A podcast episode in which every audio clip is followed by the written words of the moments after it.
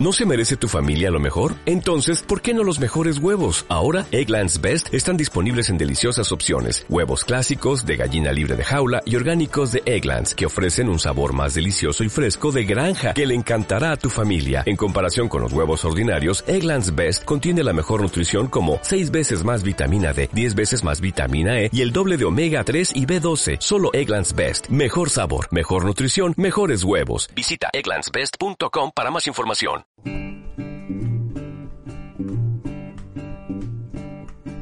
Instituto Patagónico de Estudios Culturales y Radio Nuevo Mundo Patagonia presentan Encuentros entre europeos y autóctonos antes y después de Darwin.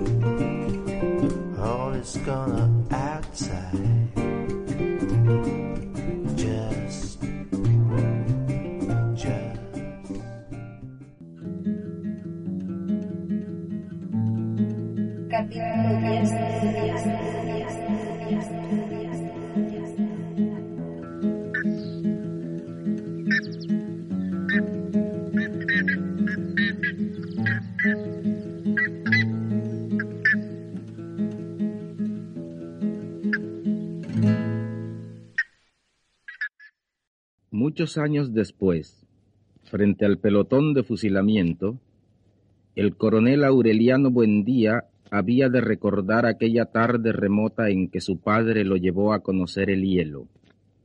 Macondo era entonces una aldea de veinte casas de barro y cañabrava, construidas a la orilla de un río de aguas diáfanas que se precipitaban por un lecho de piedras pulidas, blancas y enormes como huevos prehistóricos. El mundo era tan reciente que muchas cosas carecían de nombre y para mencionarlas había que señalarlas con el dedo. Se ha dicho que uno de los momentos de mayor expansión creativa del continente fue cuando el llamado boom latinoamericano apareció a renovar las letras castellanas y del mundo entero. Neruda, Clarice Lispector, Cortázar o García Márquez fueron los encargados de renombrar lo que se había nombrado, cómo nos habían nombrado, por qué fueron los colonialistas europeos los que nos dijeron qué decir, cómo decirlo y de qué forma decirlo, e incluso cómo decirnos entre nosotros mismos.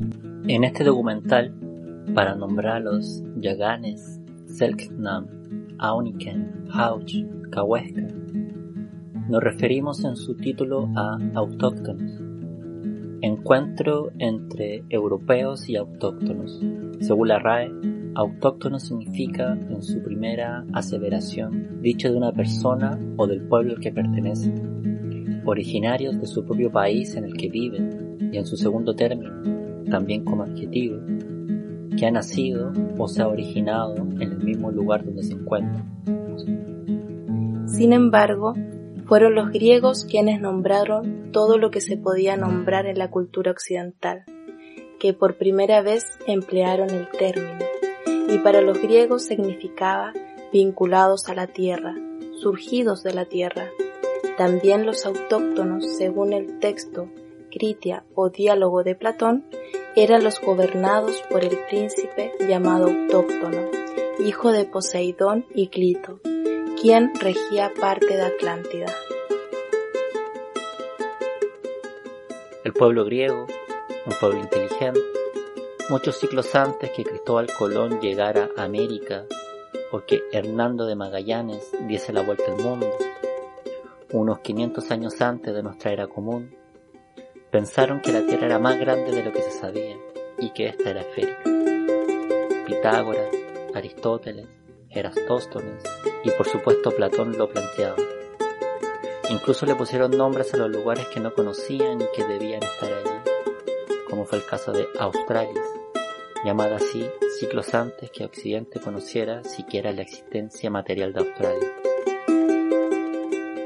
Ya durante el siglo XVI y el siglo XVII se empieza a asociar la idea de la Patagonia con el fin del mundo, la finis terra, ya sea como la ciudad de los Césares, Ese relato, surgido de los primeros expedicionarios españoles y de las historias incaicas que se hablaban sobre un dorado en el extremo sur, un lugar lleno de oro y plata, o como ocurrió en el Atlas de Van Grau del siglo XVIII, donde se propuso la hipótesis de identificar la Atlántida con América del Sur.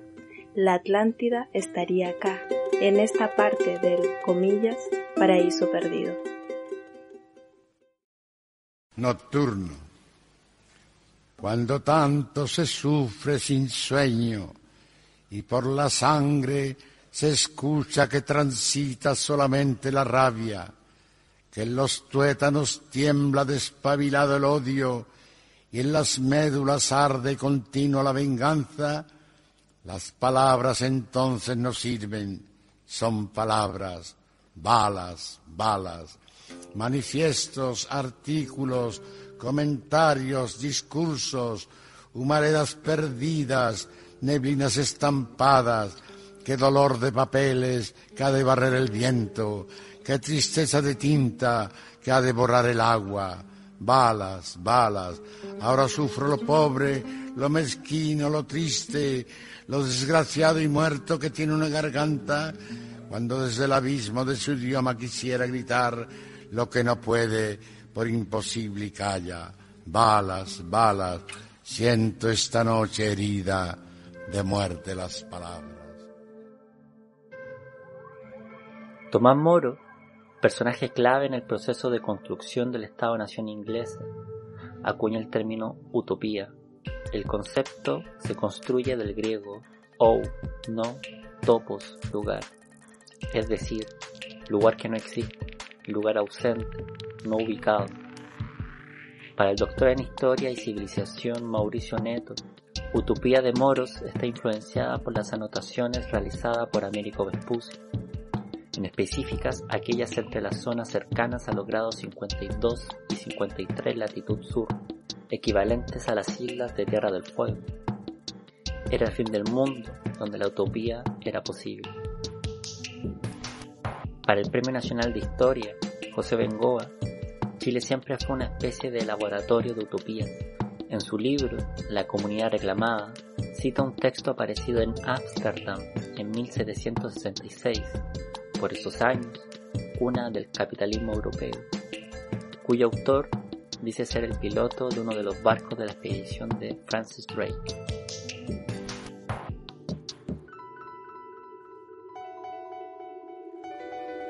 Después de un mes de navegación, el 5 de enero de 1585, llegamos a las costas de Chile. Después de haber recorrido una costa desierta, el primer día se elevó en la noche un viento terrible. Estábamos en la más bella estación del año, con un clima muy agradable. Yo ignoraba hasta ese momento que la estación en ese país era siempre bella. Los habitantes de sus tierras son dulces y honestos, y su amabilidad no puede ser otra que la expresión de sus sentimientos. José Luis Marchante, en su libro Menéndez, Rey de la Patagonia, también en esta línea cita al Cid de Orbijín, que en 1841 había escrito. Tal vez no haya otra región en el mundo de la que se haya hablado tanto que sea menos conocida que la Patagonia, considerada desde hace más de dos siglos y medio como la patria de un pueblo de gigantes que solo existieron en la imaginación de los primeros viajeros, muy bien secundados en sus ensoñaciones por la credulidad de unos, la ignorancia de otros y la falta de criterios de todos. Era la utopía de la Atlántida. Aquí estaban los autóctonos. Sin embargo, decir autóctonos en realidad fue y es un eufemismo, una paradoja, porque a esta copia feliz del Edén no llegaron los utopistas, sino los fanáticos religiosos, los corsarios. A este borde de tierras floreadas llegó el extractivismo capitalista y la expansión imperialista de Occidente y el colonialismo europeo. Y los utopistas callaron, y los estados callaron, y los estados financiaron, dejaron, invitaron, rogaron a que vinieran y siguieran, y en Argentina Sarmiento Faustino se erigía como la balanza entre la civilización o barbarie. y justificaba en nombre del progreso el genocidio y la ocupación del territorio indígena en Argentina, tal como lo aprendiera de su amigo personal Manuel Montt, cuando lo pusiera en un alto cargo político educacional en el que buscaba fundar los pilares de nuestra educación pública nacional, mientras que en Chile, por un lado dejaba que la Patagonia se convirtiera en una colonia inglesa en los factos, y desde el centro hasta el río Mayeco se gestaba el mal llamado proceso de pacificación de la Araucanía. Así, a los factores económicos, militares, se le sumaban los ideológicos y la estigmatización de la imagen de los autóctonos como salvajes y agresivos.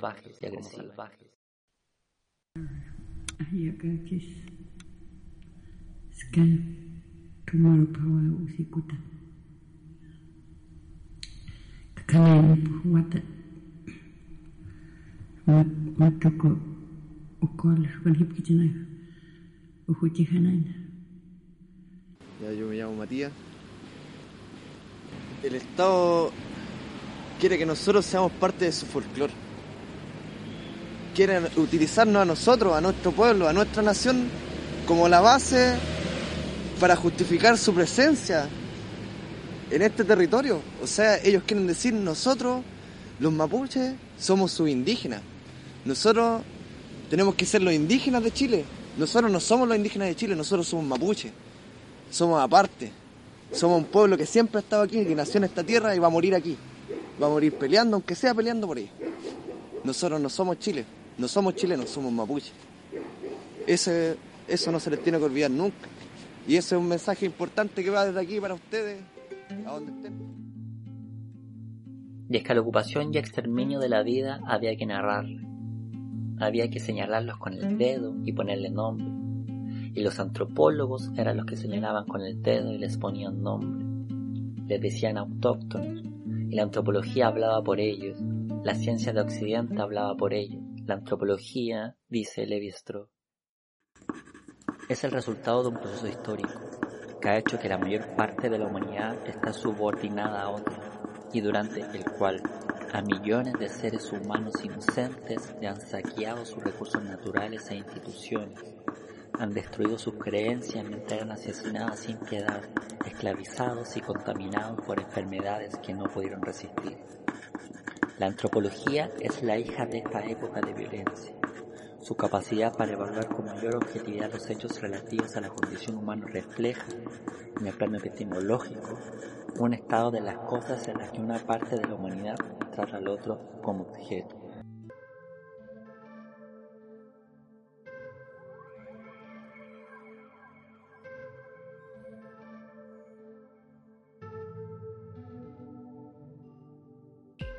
Los descendientes de Colón, los colonos, llegaron a ocupar el territorio. Los descendientes de Colón, los colonos, saquearon y exterminaron a la vida en estas tierras. A los lobos los extinguieron, a los yaganes, Cernan, Aoniquén, Hauch, Cahuáscar, los asesinaron, los capturaron, violaron a sus mujeres, los hicieron atracción de circo, los volvieron folclor, los hicieron turismo. Porque para los mismos que ayer buscaban su exterminio para apoyar a la ola colonizadora, hoy, en una nueva ola de colonización, busca borrarlo de la historia y del mapa. No quieren reconocerlos. Sabemos que los intereses coloniales que movieron la economía capitalista a finales del siglo XVIII y principios del siglo XIX es la misma que hoy mueve la economía en la Patagonia, aunque bajo otros apellidos. Urge preguntarse, señalar y problematizar quiénes son los nuevos Menéndez, los nuevos Brown, los nuevos Montt, los nuevos Sarmiento, cuáles son las nuevas instituciones de los nuevos Fagnanos, por qué les surge declararlos extintos, por qué el negacionismo no es delito en Chile, hasta cuándo solo la ciencia podrá hablar en nombre de los pueblos nativos de la Patagonia. Porque como ya decían los amigos de Alternativa Latinoamericana en 1986, aún hoy América Latina nos hace falta decirlo todo. Hay mucho que decir y no hemos acabado de decirlo de todas las formas. Entonces, ¿cómo se narra un genocidio? nos habría gustado ser breves, prescindir de las genealogías, de etimologías, de citas, que un poema o una canción bastara. Nos habría gustado que fuera suficiente con escribir revolución, memoria en un muro para que la calle se incendiara. Pero hacía falta desenredar la madeja del presente y en algunas partes arreglar cuentas con algunas falsedades milenarias. Hacía falta hacer el intento de digerir años de convulsiones históricas y descifrar un mundo donde la confusión ha florecido sobre un tronco de desprecio. Este documental es un intento y una invitación para decir y para escuchar, aún a riesgo de parecer una oratoria vacía. Nosotros nos tomamos el tiempo de investigar, escribir y narrar, esperando que otros se tomaran el tiempo de escuchar. En los periodos de descanso no es difícil encontrarnos y nos costó tanto encontrarnos que ahora no debemos soltarnos.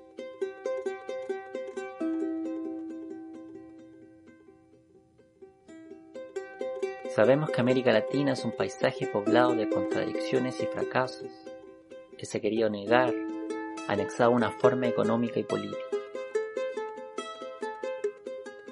A los hijos e hijas del monte, de la selva, de la montaña, la pampa y el mar se han visto arrojados a alianzas por el progreso, desarrollismo, revoluciones organizadas y violentas.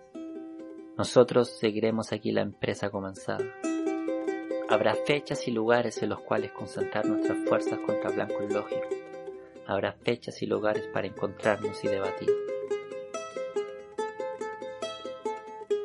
Octubre del 2019 marcó un hecho trascendental en el desarrollo de las memorias en Chile. Nosotros haremos lo que haya que hacer. Pensar, atacar, construir. Este documental es el comienzo de un plan. Hasta muy pronto, hasta muy pronto, hasta muy pronto.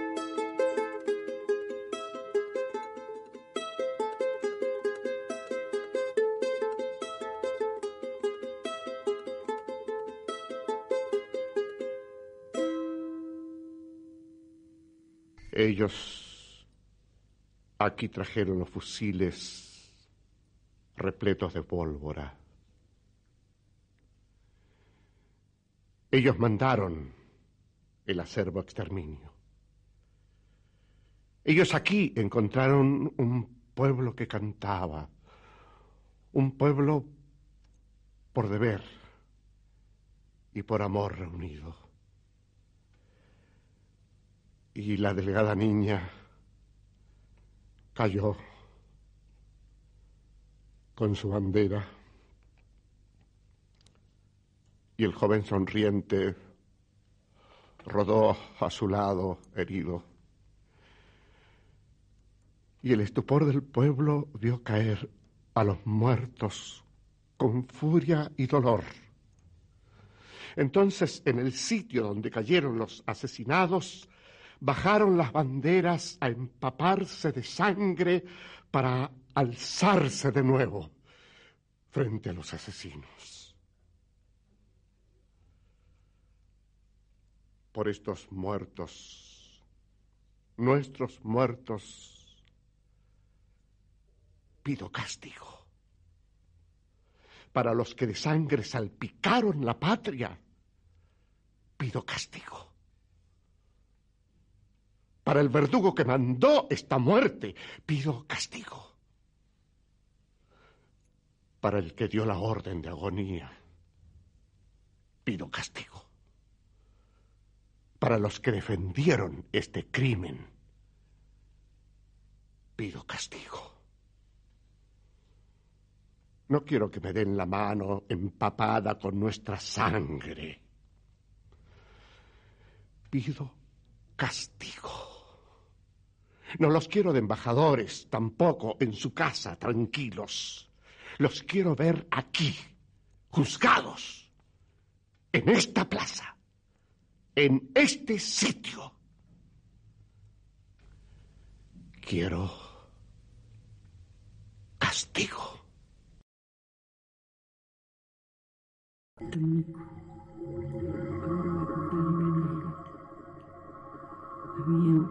un matrimonio que andaba navegando con su canoa mucho tiempo. Tenía una hija, una hija mujer tenía. Y andaba navegando siempre ella. Pasaron estas soles. Andaba jugando la chica. Pasó por